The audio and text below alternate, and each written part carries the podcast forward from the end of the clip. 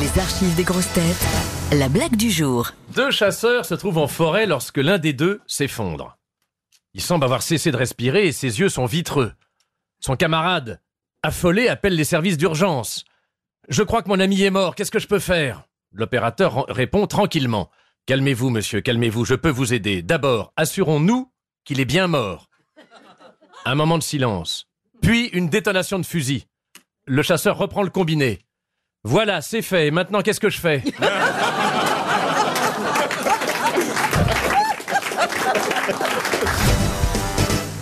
Vous aimez les grosses têtes Découvrez dès maintenant les contenus inédits et les bonus des grosses têtes accessibles uniquement sur l'appli RTL. Téléchargez dès maintenant l'application RTL.